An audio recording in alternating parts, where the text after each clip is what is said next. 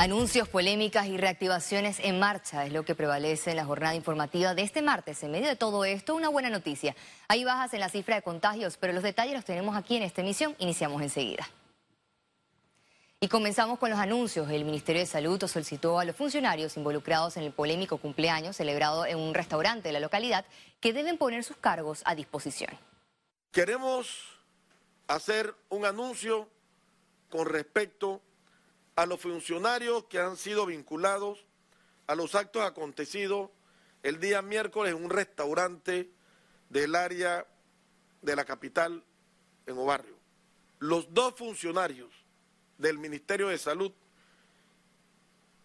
se les ha solicitado que pongan su puesto a disposición y de hecho ya lo han hecho para poder y hasta que se concluya la investigación a través y por la Dirección Regional Metropolitana.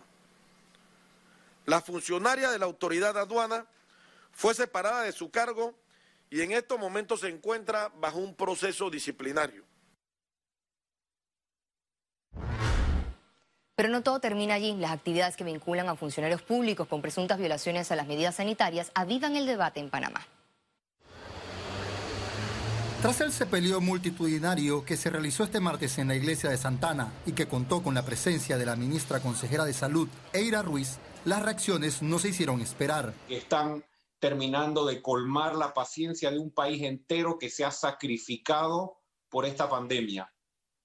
Y eso no logro realmente entender cómo no puede estar siendo en este momento eh, valorado en su justa dimensión.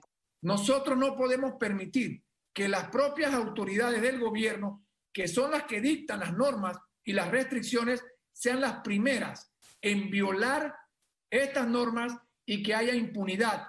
Este caso sorprendió por tratarse de un sepelio. Por supuesto que ella debe de renunciar o hacer un proceso disciplinario. Es que, es que no hay justificación alguna. Ella participó de un sepelio en donde usted no ha visto, o sea, ese es un sepelio sin precedentes. Por su parte, la ministra Ruiz se defendió en un comunicado que sostiene se respetaron las medidas de salud, pero también advierte estar dispuesta a someterse a cualquier investigación sin ningún privilegio. Otra que también participó del sepelio fue la diputada Rodríguez. Pero dentro de la iglesia habían 25 personas, 25 personas todos con su distanciamiento social y en la parte de afuera fue la propia gente y los dirigentes de Santana que llegaron caminando. La familia nunca los llamó, fue algo espontáneo. Alonso Solís, Econius.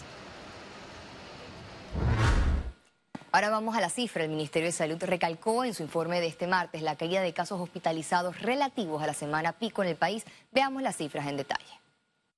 El reporte epidemiológico de este martes totalizó 93.552 casos acumulados de COVID-19. 570 sumaron los nuevos contagios por coronavirus. 1.458 pacientes se encuentran hospitalizados, 168 en cuidados intensivos y 1.290 en sala. En cuanto a los pacientes recuperados clínicamente, tenemos un reporte de 66.974. Panamá sumó un total de 2.018 fallecidos, de los cuales 16 se registraron en las últimas 24 horas. Y seguimos inmersos en la pandemia y es que la Asamblea Nacional iniciará pronto el debate del proyecto sobre la aplicación gratuita de la vacuna contra COVID-19. Su proponente, el diputado Tito Rodríguez, luego de las críticas, aclaró que la vacuna no será obligatoria. Además, el proyecto exoneraría el 50% del gravamen de importación. Nosotros no podemos poner una vacuna obligatoria, creo que en el mundo eso no se ha dado. A pesar que estamos en pandemia, pero como panameños nosotros eh, respetamos los derechos humanos. El debate surgió porque la justificación del proyecto en la Comisión de Salud señalaba que el gobierno nacional deberá garantizar la vacunación gratuita y obligatoria a toda la población panameña contra el COVID-19, ya que es un bien público de acceso universal.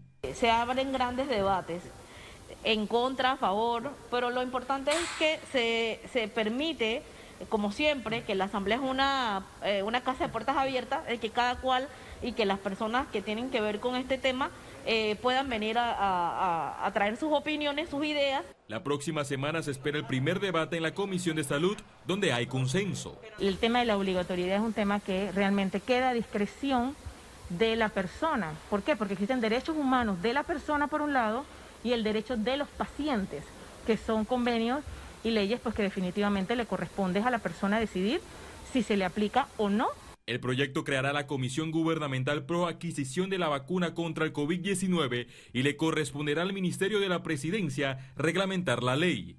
Félix Antonio Chávez, Econius.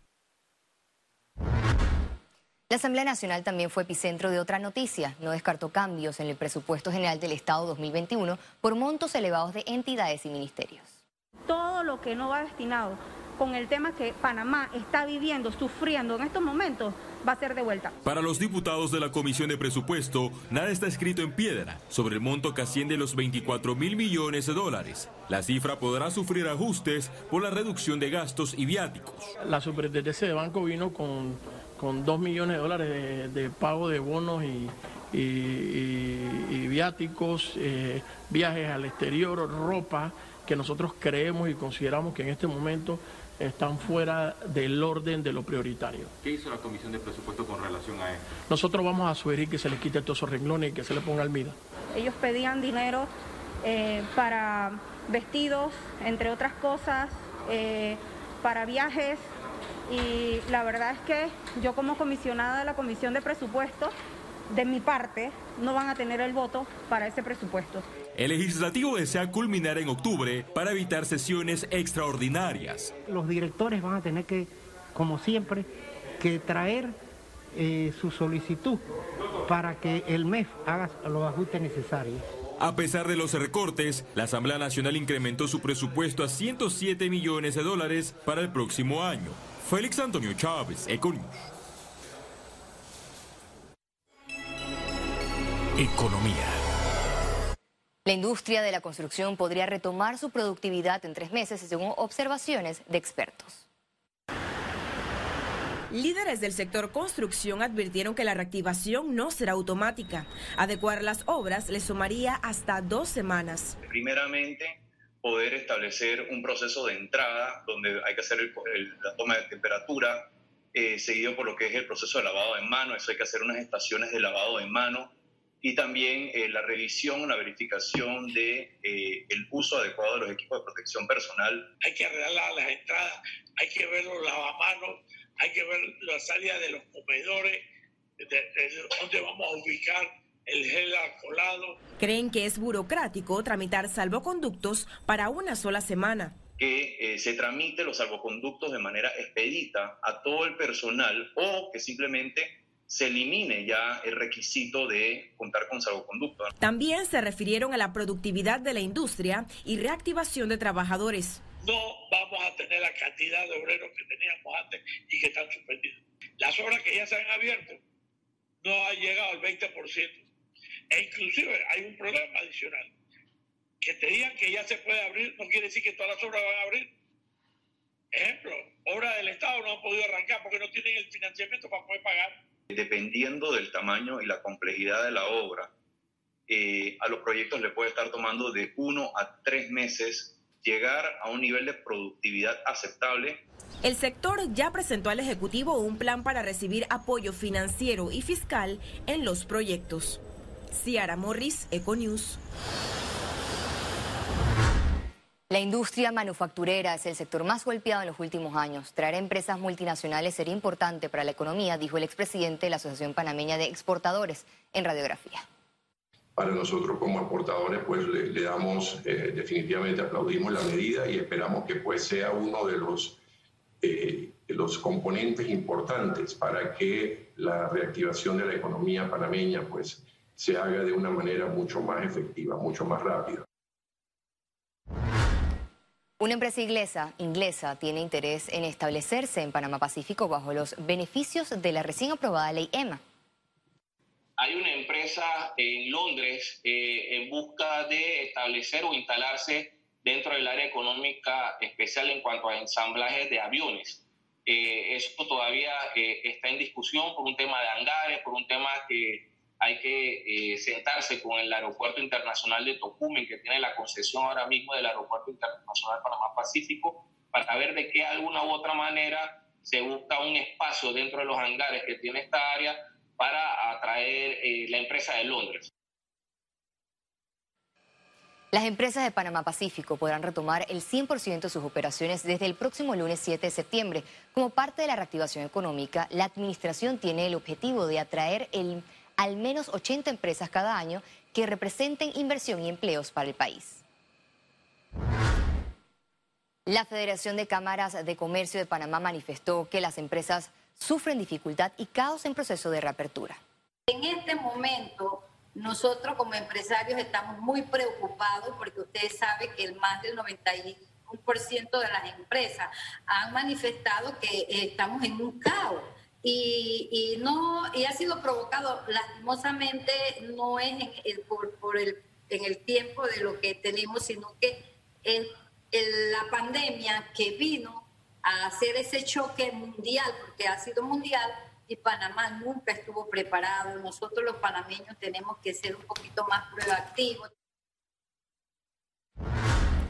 La Codeco impuso sanciones por incumplimiento de precios en Merca Panamá. La Autoridad de Protección al Consumidor y Defensa de la Competencia realizó un operativo sorpresa este martes a Merca Panamá. En el lugar levantó 17 actas con anomalías a comerciantes que están vendiendo productos por encima de, del tope y a otros que no colocan los precios a la vista del consumidor. Las sanciones ascienden a 4.750 dólares.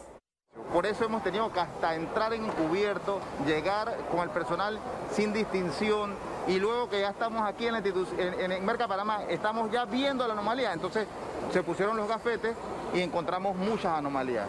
Entre ellas, la cebolla está en control de precio, no puede estar arriba de 80 centavos, hasta 1.50, 1.75, 2 dólares la hemos encontrado.